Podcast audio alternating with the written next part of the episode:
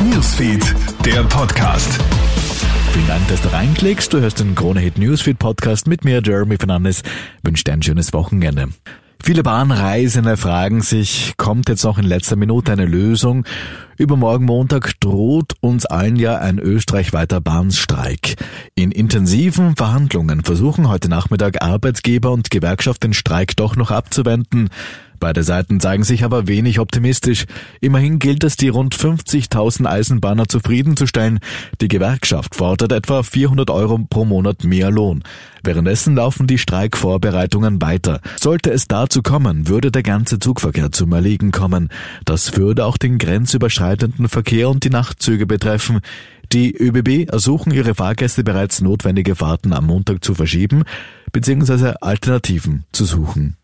Mit nicht weniger als 680 Stück Pyrotechnik ist ein 17-Jähriger in der Wiener Kriau heute angehalten worden.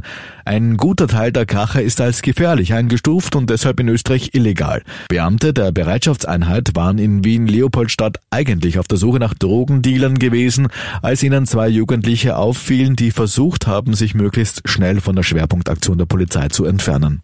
Schwere Verletzungen hat sich ein 16-Jähriger in Wien Stadtlau zugezogen. Der Bursche ist in der Nacht auf heute mit zwei weiteren Jugendlichen auf einem Bahnhofsgelände auf einem Tankwagen geklettert. Dort ist er zu nahe an einer Hochspannungsleitung gekommen. Durch den Stromschlag geriet der junge Mann in akute Lebensgefahr. Polizisten reanimieren den Verunglückten. Sie mussten mehrfach einen Defibrillator einsetzen. ÖBB und Polizei warnen immer wieder vor Klettertouren auf Zügen. Denn auch wenn kein Zug fährt, haben die Oberleitungen eine Spannung von 15.000 Volt. Am Schluss ein kurzer Blick zur WM. Ja, heute stehen die Deutschen gar nicht am Spielplan.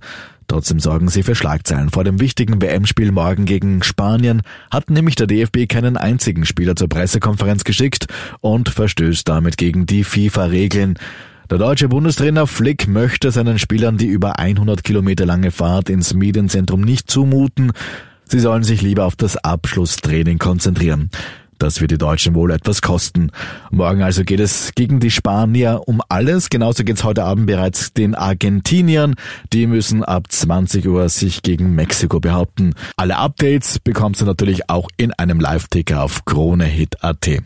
Soweit ein kurzes Update aus der Krone Hit Newsfeed Redaktion. Ich wünsche dir noch ein schönes Wochenende. Krone Hit Newsfeed, der Podcast.